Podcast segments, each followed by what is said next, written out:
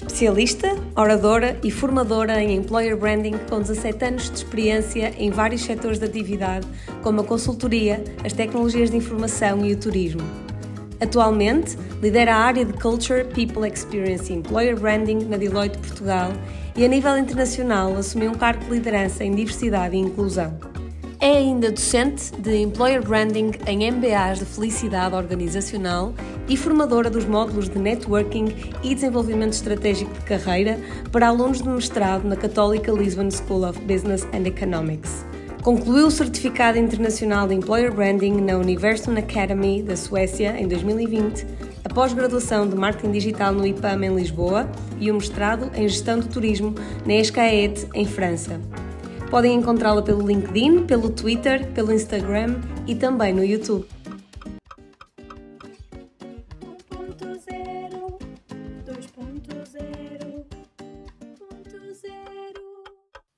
Joana, olá, bem-vinda. Muito obrigada por estar cá connosco hoje. Olá, Joana, é um prazer ter-te como nossa mentora no episódio de hoje. Um, obrigada por teres aceito o nosso convite. Estamos muito entusiasmadas por te receber. Obrigada, Sara e Mafalda, pelo convite. Adorei. Muito obrigada. Obrigada a nós. E, como sempre, a nossa primeira questão uh, para ti, Joana, é qual é que é o teu ponto zero atual e quais é que são os pontos zero que já moldaram a tua carreira até hoje? Olha, uh, se puder responder um bocadinho de recapitulativo do início para agora, na verdade fui uma, uma pessoa que, que acabou por ter que mudar de cidades desde muito cedo e todas essas mudanças na minha infância provocaram ter que me adaptar, ter que começar do zero, ter que começar uma página em branco. Ou seja, eu acho que tive ali vários mini pontos zeros desde miúda, porque o, meu pai teve que ir eh, transitando de cidades e até de país uh, por questões de carreira e a minha mãe e os filhos acompanhavam eu sou a filha mais velha. E portanto há ali vários momentos em que eu sinto que parece que o que eu tinha, que eu achava, deixa de ser, porque eu recomeço num sítio diferente e tenho que começar uh, do zero numa altura em que não havia internet e que nem telemóvel, portanto tudo era mais difícil e mais lento. Uh, do ponto de vista de carreira, a dada altura, na minha adolescência, começa a ser muito claro uh, aquilo que eu não queria e aquilo que eu queria.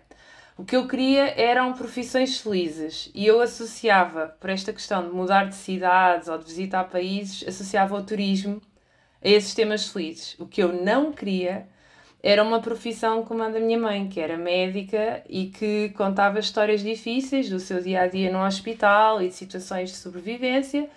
E eu tinha essa noção que não poderia trabalhar com temas difíceis. Eu ficava muito sensibilizada só de ouvir alguma história. Um, e portanto, da mi, do meu conhecimento, eu achava que o turismo era o tema mais feliz daquilo que eu conhecia.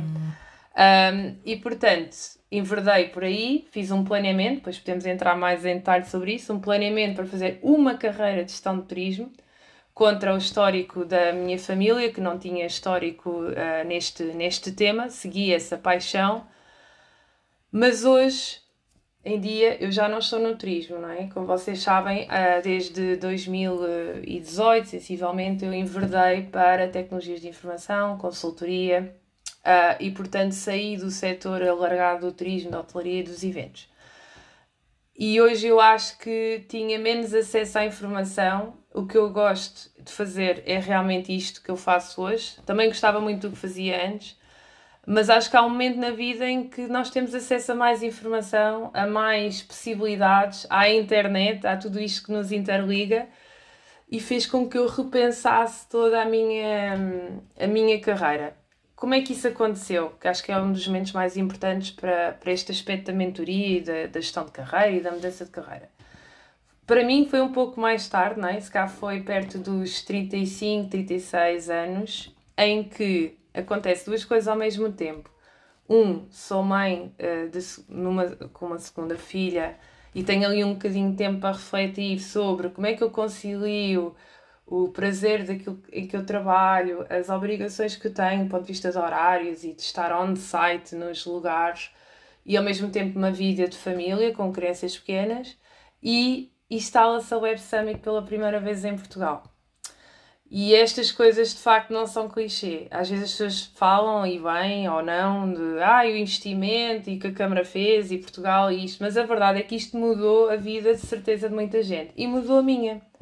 Porque na primeira edição do Web Summit, que é ao lado aqui do, do, do bairro onde eu moro, é muito perto, uh, houve a possibilidade de bilhete gratuito para mulheres numa intenção da Web Summit, de lá está, dentro do âmbito da diversidade e inclusão, pois já se cá falaremos sobre isso a seguir, de facto de uh, conseguir que as mulheres tivessem mais acesso à informação, ao mundo do mercado de trabalho da tecnologia.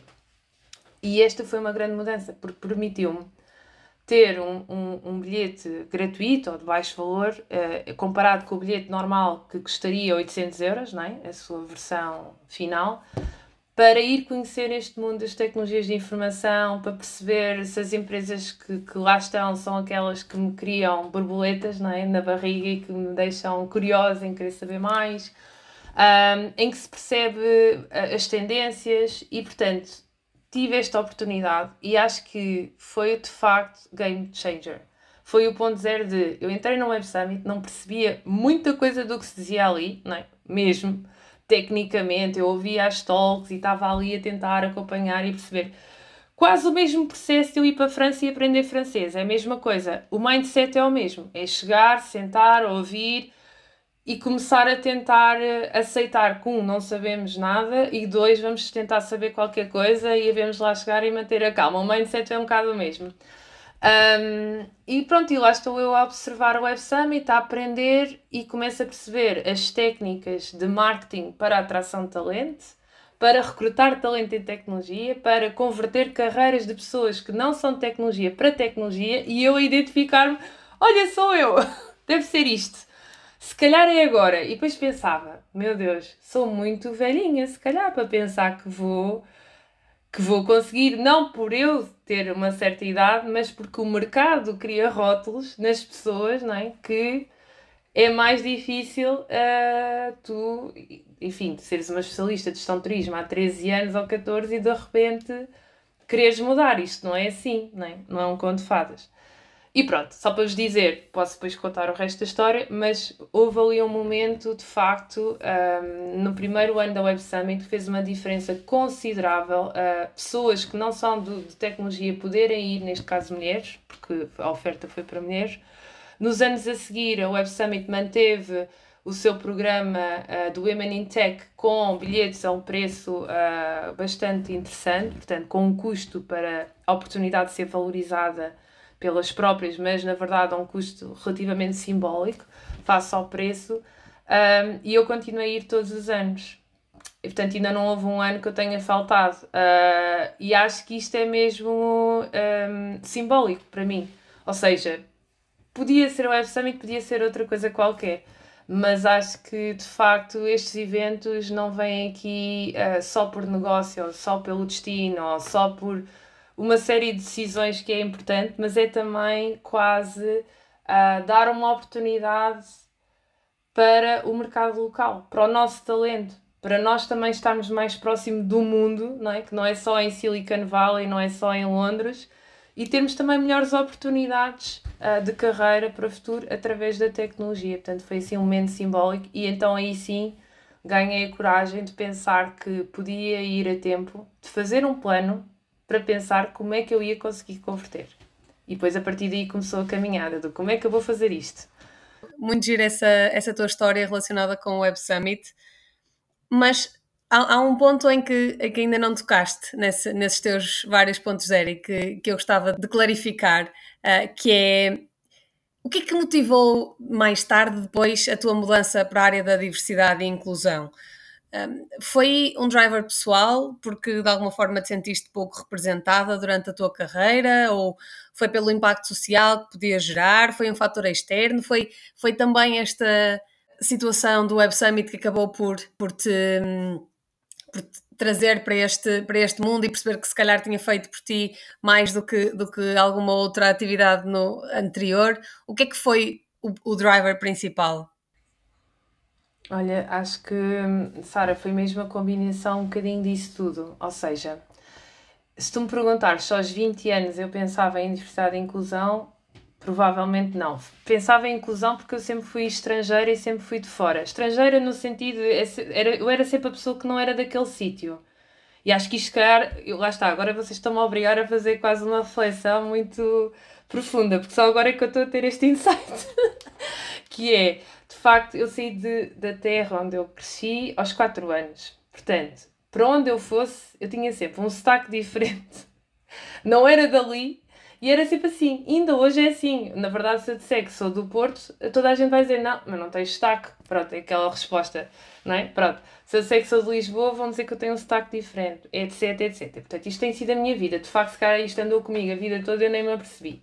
Assim, com, tão, com tanta consciência. Mas, uh, eu acho que o que aconteceu foi...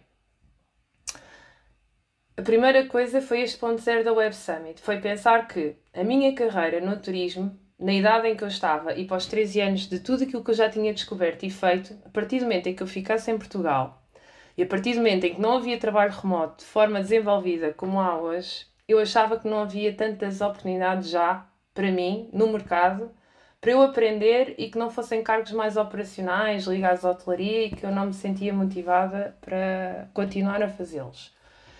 E pensei quais são os setores que chamam por mim. Primeira pergunta que eu me fiz não foi de role, não foi se é employer branding ou se é isto, era o setor. Porque eu assumi na minha cabeça que era aquilo que eu tinha vindo a fazer, que era marketing, marketing digital e vendas. Era o meu histórico, eu pensei, para mudar, eu vou só mudar de setor, não é? Não vou complicar isto e mudar também de função, apartamento, senão isto vai ser mega difícil. Pronto.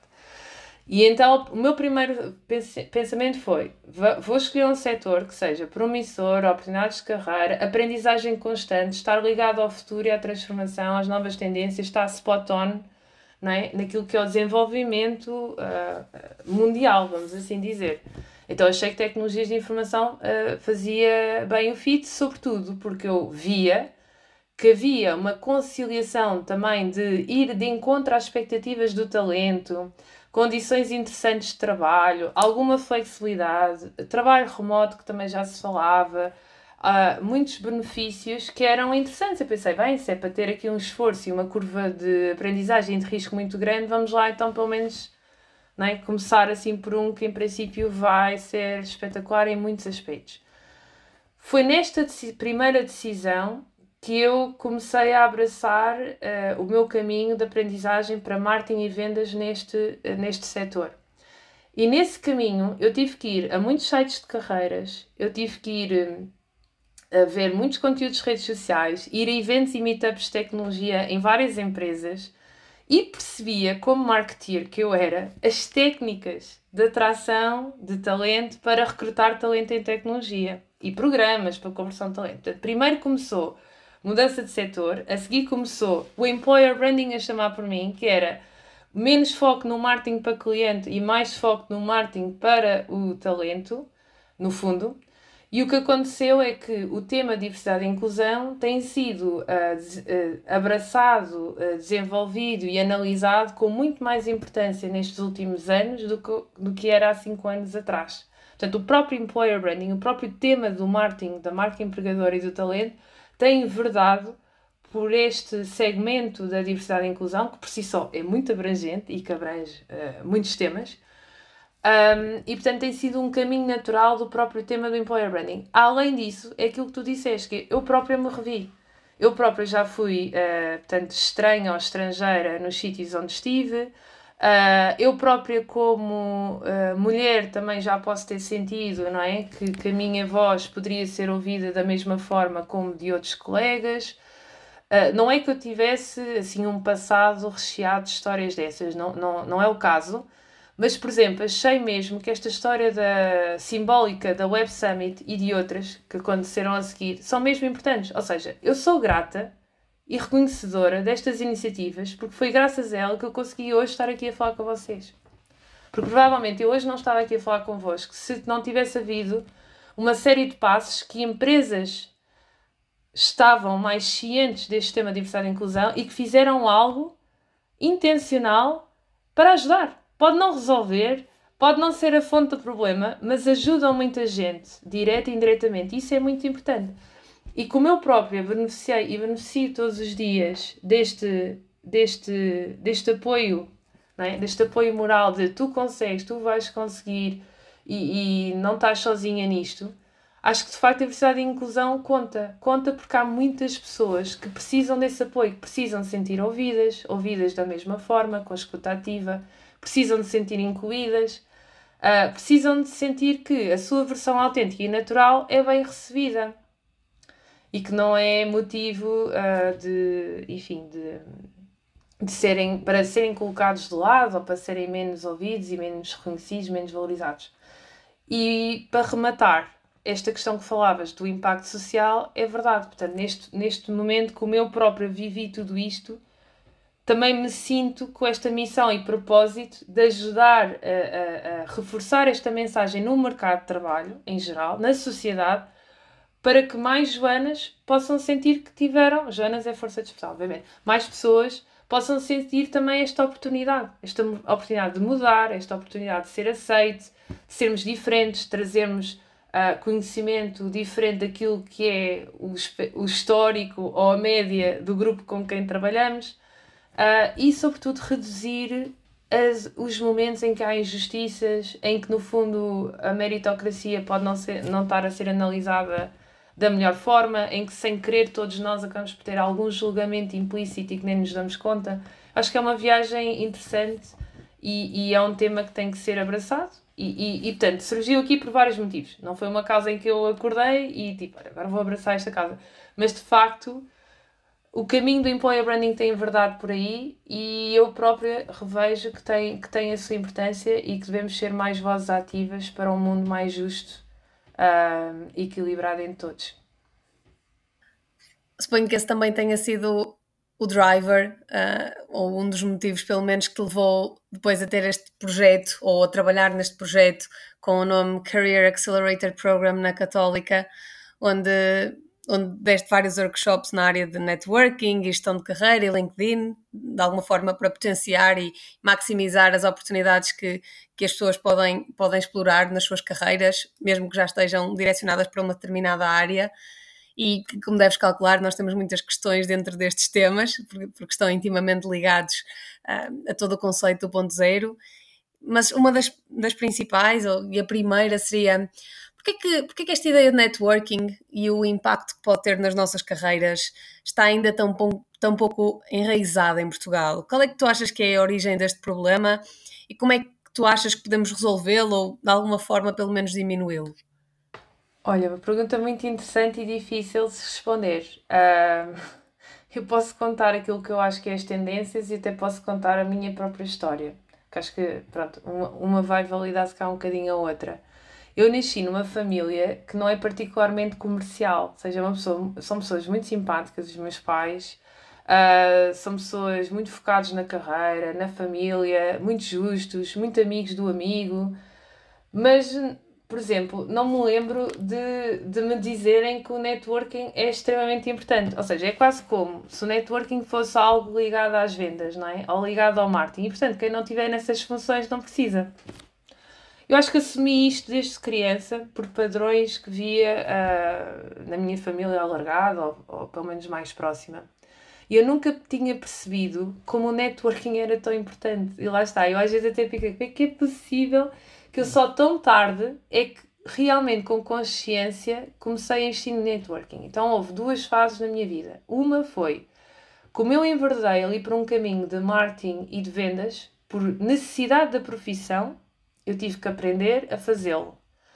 E era antinatural ao início. Hoje em dia as pessoas conhecem como uma pessoa que é muito acessível, que, que, que, enfim, que tem as suas relações, que promove o seu networking. Mas há 10 anos atrás, ou há 15, quando eu comecei a minha carreira, eu tive que aprender, eu tive que tentar sair da zona de conforto, porque eu sentia-me envergonhada, achava que podia não estar à altura, não sabia o que é que se dizia, podia parecer mal interpretada, parecer interesseira, parecer artificial, ligeira, enfim, sei lá que nomes é que eu poderia uh, lembrar. E portanto, isto ensina-se e aprende-se. E por força da profissão, eu tive que ir aprendendo, a ir a feiras, ir a eventos, falar com desconhecidos, no âmbito profissional, sendo respeitada e reconhecida pelo objetivo profissional a que me propunha um, e levar isto com naturalidade e leveza e um sorriso na cara. Pronto, aprendi. Depois eu percebo que vou mudar de carreira e percebo que tenho que fazer um plano para mudar de carreira. E ao, e ao pensar nisso, eu depois tive várias conversas e tive também aqui um, um acompanhamento com um especialista desta, desta área. Eu percebi que duas ou três coisas muito importantes que eu tinha para fazer era networking e um plano de gestão de carreira. E portanto, no fundo, eu comecei a fazer isso tudo, aprendendo a lição, e a seguir eu fui ensinar. Portanto, depois podemos falar aí sobre esta questão do, do Career Accelerator Lab, que é quase é aquilo que resultou e que resulta ainda hoje, uh, segundo a minha vivência, do que é que eu posso passar aos outros e o que é que eu posso ajudar os outros, desde a idade de, de mestrados, não é? a começarem desde o início a ter isso em consideração. Em relação ao mercado, eu acho que é um bocadinho há mesmo isto que eu disse, que é, há uma cultura, se cá em Portugal, que é diferente do Brasil e dos Estados Unidos, a título de curiosidade, não é? Uh, em que no Brasil e nos Estados Unidos é muito mais normal nós sermos vendedores das nossas ideias. E, e, e sermos pessoas que fazem logo as pontes e que vão logo apresentar. E os turcos também são muito assim, né? Que apresentam as pessoas logo e que convidam e que facilitam o contacto e que promovem esta interação constante com desconhecidos. Não é? Aquela facilidade de criar uma conversa do nada com desconhecido só porque sim, e depois amanhã a seguir vamos à nossa vida e, está tudo bem, etc.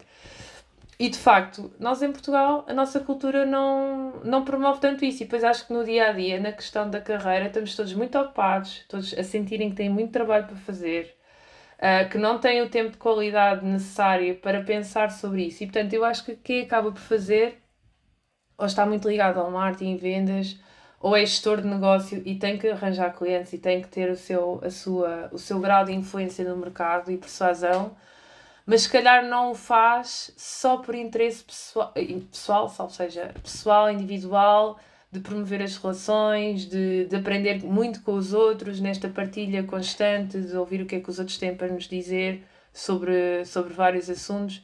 Acho que isto não está de facto uh, culturalmente não, não é um ponto forte não é? Uh, do nosso histórico como, como país. Ainda assim, noto que começa a ser cada vez mais falado, não é? Mesmo esta iniciativa, neste caso que a Católica tem, entre outras, é um bom sinal. É um sinal que alunos de 22, 21, 23 anos vão estar a escolher uh, abraçar já esses temas, pensar sobre eles e perceber o que é que vão poder tirar partido e como é que o vão fazer.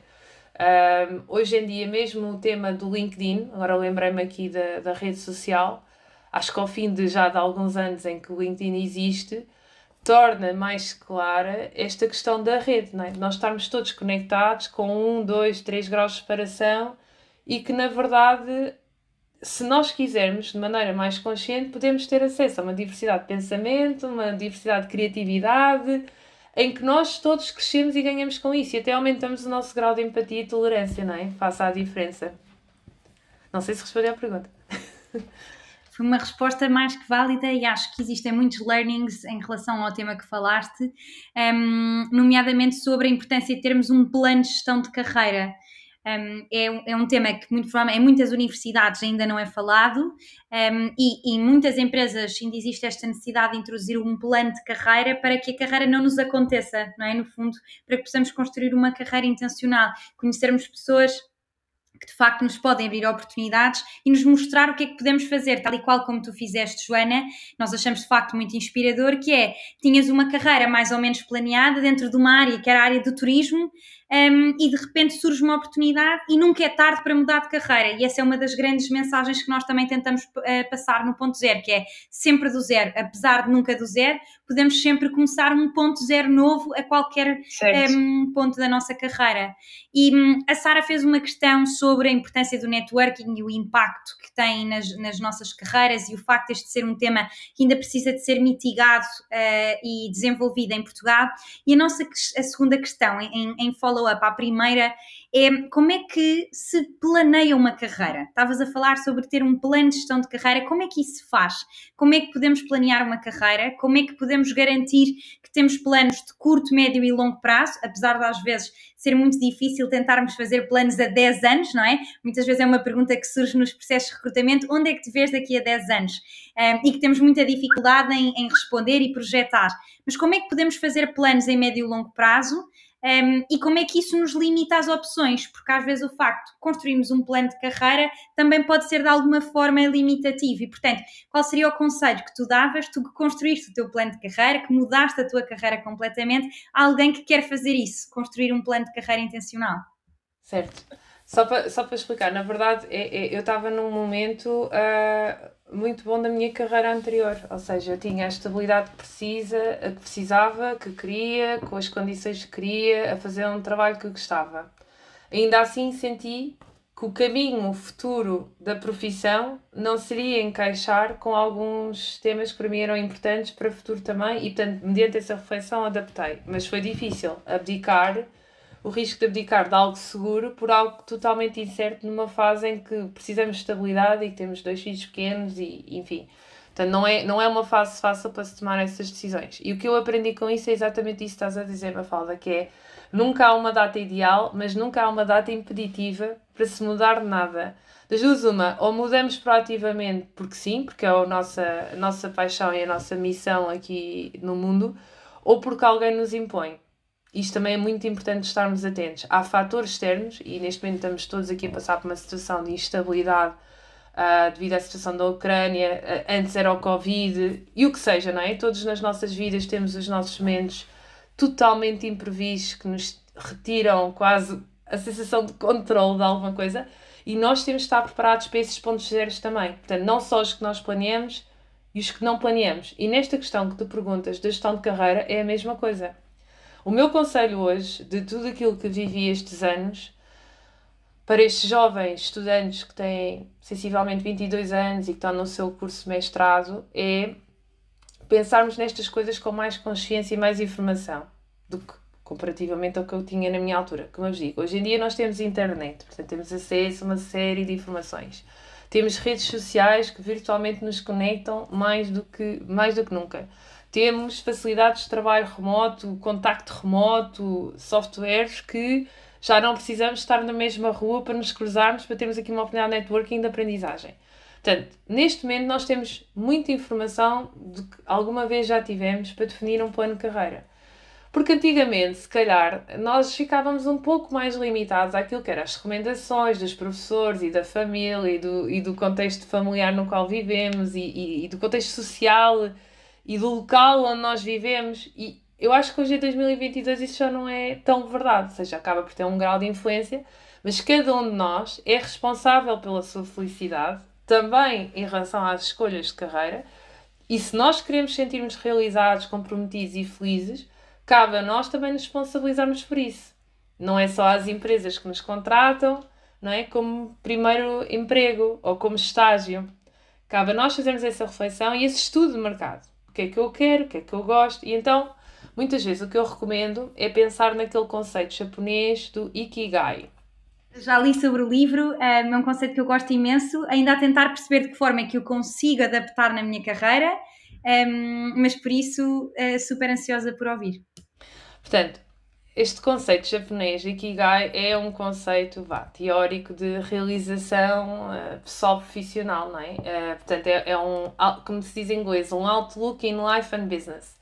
E ele tem, no ideal, não é? Para eu sentir que estou no meu momento ou fase Ikigai, ele pressupõe aqui quatro grandes eixos.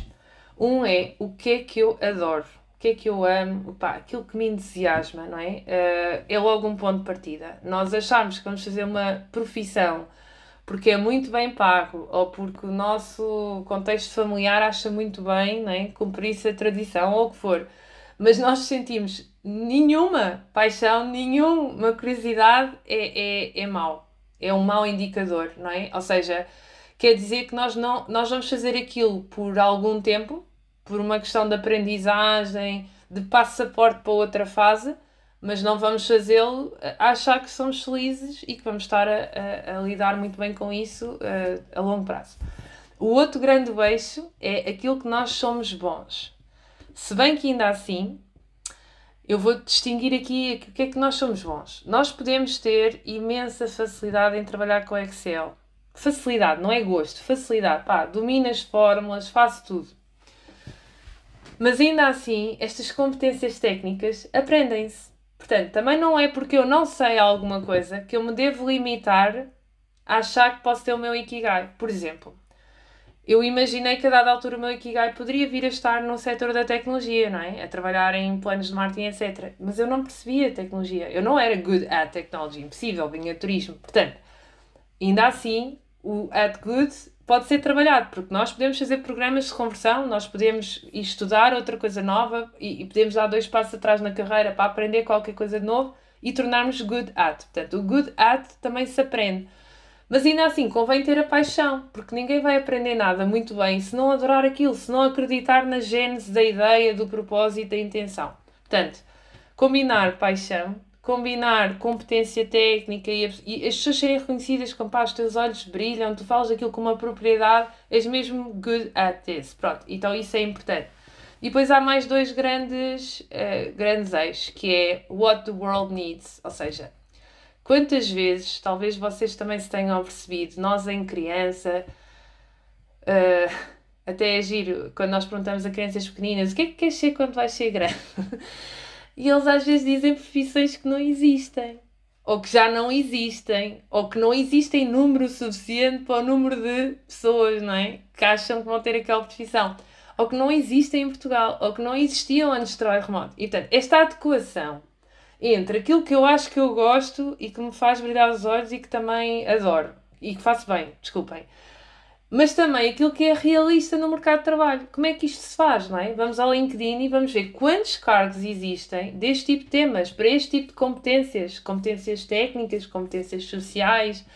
Se calhar eu quero um emprego que não existe cá, ou que não existe uh, com impacto e o lado estratégico que alguém gostava. Portanto, isto tem que ser analisado, porque nós às vezes falamos entre nós em sonhos e, e, e não fazemos exercício de, de, de, fazer mesmo o trabalho profissional por trás, que é medir as oportunidades reais. Não é? Havia e há, e vocês sabem disso, com certeza, cursos que as pessoas vão em massa para certos cursos e depois ficam muito frustrados porque não há oportunidades de trabalho adequadas em Portugal para aquele curso, naquela cidade. E eu pergunto-me às vezes, eh, pronto, onde é que, se é a galinha que põe um ovo se é o ovo que põe a galinha. Obviamente todos temos responsabilidade, mas a, a nossa responsabilidade individual começa por nós. Que é nós percebemos, ó eu vou fazer este curso, é muito bom, mas depois a seguir, olha, há 10 alunos daquele curso que fizeram e que estão a fazer outra coisa. Olha, agora tem outra profissão, o outro imigrou, não é? Isto também aconteceu até com a minha família, portanto, eu também vivi de perto este exemplo de alguém que estudou um curso em Portugal e que, se quisesse enverdar para aquela carreira, tinha que emigrar. E foi o que fez, emigrou. E nós emigrámos por causa disso. Ou então tinha que, tinha que ir trabalhar noutra coisa e não era naquilo que tinha estudado. E portanto, esta consciência, esta responsabilização individual é importante. What the world needs, what Portugal needs, what Lisbon needs, não é? Temos que adequar. Ah, eu quero muito morar no Algarve. Ok, tens lá o tal emprego que achas que gostavas de ter, então pronto. Ou trabalhas remotamente, ou seja, isto tem que estar claro em nós. E por último, há aqui um eixo de what uh, you can be paid for, ou seja, quantos de nós temos paixões que no fundo são hobbies, não é? Porque fazemos isso ao fim de semana porque gostamos, mas porque achamos que se fôssemos dedicar o nosso tempo de profissão a isso, não íamos ter, uh, se calhar, o rendimento ou, ou compensação que achamos que era aquilo que nós também queremos ou que, é os, que são os nossos hábitos ou que é a nossa expectativa. Portanto, tem que haver uma adequação realista não é? entre o que é que existe no mercado, que nível de compensação financeira está associado a esse tipo de tarefas e esse tipo de projetos, com aquilo que eu gosto e que me identifico e com aquilo que eu tenho, uma capacidade real de ajudar e contribuir e ter capacidade técnica para resolver. Agora, isto é difícil, é cansativo e, sobretudo, aos 22 anos ainda é mais difícil porque ficamos muito inseguros, há muita pressão, não é? É aquela pressão do o que é que tu vais ser, o que é que tu vais estudar, depois é onde é que vais trabalhar e depois se calhar é quando é que começas a namorar e depois a seguir é outro, é outro tipo de perguntas. Portanto, há fases na nossa vida em que parece que todos se lembram de fazer a mesma pergunta ao mesmo tempo e um assunto que passaria a ser leve passa a ser pesado. Não é? Parece que estamos a decidir o resto das nossas vidas na escolha do curso e na escolha do, do primeiro trabalho. Então, o que é que eu recomendo? Exatamente aquilo que, que falávamos há pouco, é olhar para o curto prazo e olhar para o longo prazo nas duas velocidades. Permitir que nós temos um plano e devemos tentar alinhaval, não vou dizer definir, porque definir é uma palavra assim pesada, né? mas alinhaval, ter assim umas grandes linhas, mas temos de ter a flexibilidade para aceitar o imprevisto e as mudanças de gostos. O imprevisto, aquilo que nós não controlamos, e o nosso próprio, o nosso próprio eu que altera e que evolui face eh, ao dia a dia e aos acontecimentos, não é? E portanto, aquilo que nós decidimos aos 23 anos pode já não ser válido aos 30. E portanto, é abraçar isso com naturalidade e, e entusiasmo. Saber que nós estamos cada vez mais numa geração de experiências e nós todos queremos experimentar uh, uh, coisas novas. É, é aquilo das sete vidas do gato, não é? Várias vidas numa vida. Se nós aceitarmos isso com maior naturalidade, retiramos aqui algum peso sobre uma decisão que depois pode ser uh, revista. Portanto, temos que ter um equilíbrio entre o que está definido, aquilo que está pensado, a nossa pesquisa, falar com pessoas, mas depois também ter a flexibilidade de let it go a little bit, não é? Vamos go with the flow. Joani, já nos deste aqui imensos conselhos, porque uma das perguntas que nós costumamos fazer às nossas mentoras é qual é que era o conselho que darias a alguém e já nos deixaste aqui com imensos conselhos. Um, em relação ao, ao, tema do Ikigai, acho que é, uma ótima, é um ótimo ponto de partida para começarmos e para nos perguntarmos a nós próprios o que é que gostávamos de fazer, para termos esse distanciamento de nos ouvirmos e não estarmos sempre a corresponder às expectativas eh, do que é esperado. Essas questões que estavas a falar sobre abraçarmos com naturalidade os temas é muito relevante, porque, em especial na nossa geração que tem tantas oportunidades e em que o sucesso de carreira é colocado como algo tão importante na nossa vida, é muito difícil um, ehm, não, nos, uh, não nos deixarmos afetar pela pressão social e pelo stress um, ehm, de termos que definir a nossa carreira uh, e termos marcos temporais que temos que cumprir. Exatamente isso que estavas a falar, o que é que vamos estudar, para onde é que vamos trabalhar uh, e agora vamos ter uma família ou não. Portanto, é muito fácil deixarmos afetar por esses temas um, que, que estão à nossa volta e que a sociedade nos impõe e principalmente uma mensagem final sobre o tema que estavas a falar das gerações. Um, é um tema que nós discutimos muito aqui. Fiz uma vez parte de um painel que falava sobre uma vida, várias carreiras, e eram três pessoas diferentes, em que uma delas tinha uma carreira há 20 e tal anos, era HR na Johnny Martins, uma, uma pessoa que era um fundador de uma startup que era a Bolt, a International, que depois foi vendida e adquirida com imenso sucesso, e eu que estava a acabar de começar uh, a minha carreira, e tal e qual como a Sara estava a falar da sua experiência no Web Summit, isso fez-me pensar que a nossa geração já tem essa possibilidade de abraçar diferentes carreiras uh, e de começar do zero. Portanto, muito obrigada por essa mensagem. E queríamos te fazer uma última pergunta um, que é, aliás, duas questões. O primeiro, o que é que tu dirias à Joana que estava a começar? Se calhar a Joana que começou no turismo um, e, que tinha, e que tinha essa vantagem de ter tanta experiência em casa com os seus pais, mas que não tinham, se calhar, essa consciência comercial e, portanto, seguiste a área de turismo. Qual era o conselho que darias à Joana que está a começar? E a segunda, se tens algum mentor ou mentora que teve um papel importante na tua carreira e quem é? Bem, super interessante. Bem, super uh, interessante. Conselhos, que eu diria uh, conselhos que eu diria à Joana. Olha, uh, Olha, honestamente, eu acho que daria conselhos daquilo que tem vindo a ser o, o, meu mindset e que me tem trazido aqui este ponto, desta conversa com vocês, em que eu me sinto muito realizada com as funções que, que ocupo, com os temas que trabalho, com o meu propósito. Portanto, acho que, que são boas iniciativas. Que é uh, muito espírito de conquista. Ou seja, nós sermos, nós acreditarmos que nós somos capazes de alcançarmos aquilo que nós sonharmos. O não é garantido, mas nós temos que ter um bocadinho de ambição no sentido de pensar que sim, eu posso lá chegar. Pode ser um caminho das pedras, pode ser um caminho progressivo, mas acreditar. Não às vezes eu também ouço isto, não é? Aquela coisa do epá, parece-me já tão difícil ou tão sonhador que eu nem vou começar. Pronto, nem vou começar, assim nem fico desiludido, não é? Nem, nem vou à luta. E acho que isto tem-me definido e tem, e tem se provado que, que tem sido benéfico para ir conseguindo chegar a este tipo de decisões e este tipo de integrações. É o espírito de conquista, acreditar em nós, que nós podemos nos preparar, aprender, conversar para chegar a certos objetivos. Para este espírito de conquista está associada a proatividade. Uh, depois de nós acreditarmos em nós, nós temos pôr mãos à obra. E às vezes eu também ouço uma conversa aqui ao lido quase, pronto, agora o chefe vai proporcionar, agora a empresa é que tem que organizar, agora os meus pais é que teriam que me dizer que não sei o quê, agora o professor é que não disse que não sei o quê. Portanto, é proatividade. Se nós definirmos um objetivo, seja ele qual for, temos um sonho, vamos nós criar essa oportunidade, não é? Não, e isto é um espírito muito empreendedor. Não é? Normalmente há pessoas que abrem empresas ou que são vendedores e que acham que têm que ter esta proatividade. Na verdade, eu acho que todos nós temos que ter esta proatividade no, no que toca à gestão de carreira, é? até da nossa vida. Nós colocarmos a jeito para as boas oportunidades, não é? Nós tomarmos a iniciativa de um convite, de uma conversa, de um momento de networking. Um, não quer dizer.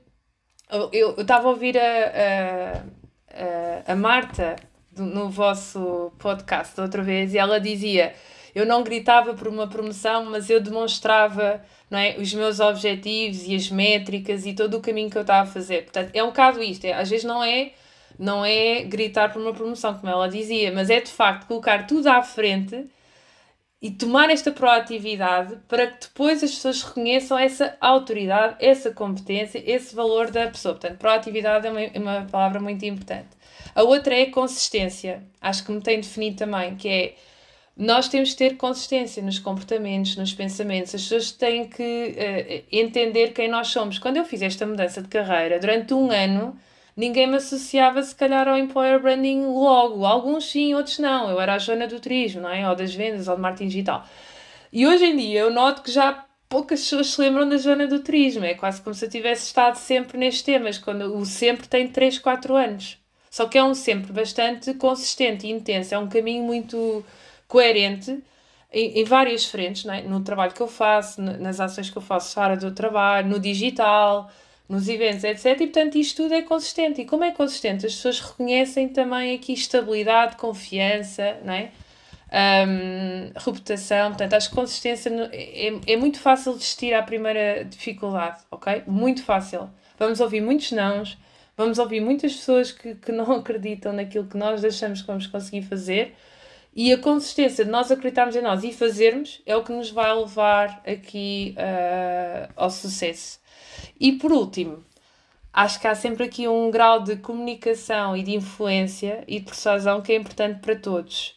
Para nós conseguirmos levar a bom porto aquilo que nós pretendemos fazer, pretendemos explicar, não é? Há pessoas que acham, não, eu não sou bom de comunicação, então só tenho que ser tecnicamente bom nisto. Não, acho que todos nós temos que nos saber explicar, saber criar condições de confiança para, para, para influenciar no, no, no bom sentido. E agora até diria mais um último aspecto, também empatia para o outro. Portanto, nunca sermos agressivos, sermos assertivos, ouvir, responder, ouvir para ser entendido, acho que também são qualidades importantes para sermos aceitos. Dos mentores. Olha, eu tive vários e tenho vários, ou seja, um, também ouvindo um bocadinho a história da Marta, me revi ali alguns aspectos que de facto eu tive chefes que foram meus mentores ou que são meus mentores. Tenho pessoas que, que, que não são chefes e que no fundo atuam. Dentro da própria Deloitte nós temos de facto um programa oficial de mentoria barra coaching em que neste momento tenho coaching sessions todos os meses com um partner da área de tecnologia que me acompanha aqui no pensamento sobre o meu desenvolvimento de carreira. Um, e depois há pessoas importantes. Naquele momento do ponto zero da mudança de carreira, consultei uh, os serviços do Pedro Rebelo, que é uma pessoa muito reconhecida no mercado nestes temas e que me ensinou também um pouco como fazer não é, estes eixos importantes de mudança de, de carreira, o que é que eu teria que, teria que fazer e tenho participado em algumas sessões de networking uh, um bocadinho avulso, ou seja, não é com uma regularidade sistemática, olha, todos os meses, todos os seis meses, mas conhecendo pessoas diferentes que não me conhecem e que em 15 minutos percebem aquilo que é o meu desafio, aquilo que é o meu perfil, aquilo que seriam os meus sonhos de carreira e que dão inputs. E esses inputs de fora, de quem não me conhece minimamente, são extremamente valiosos.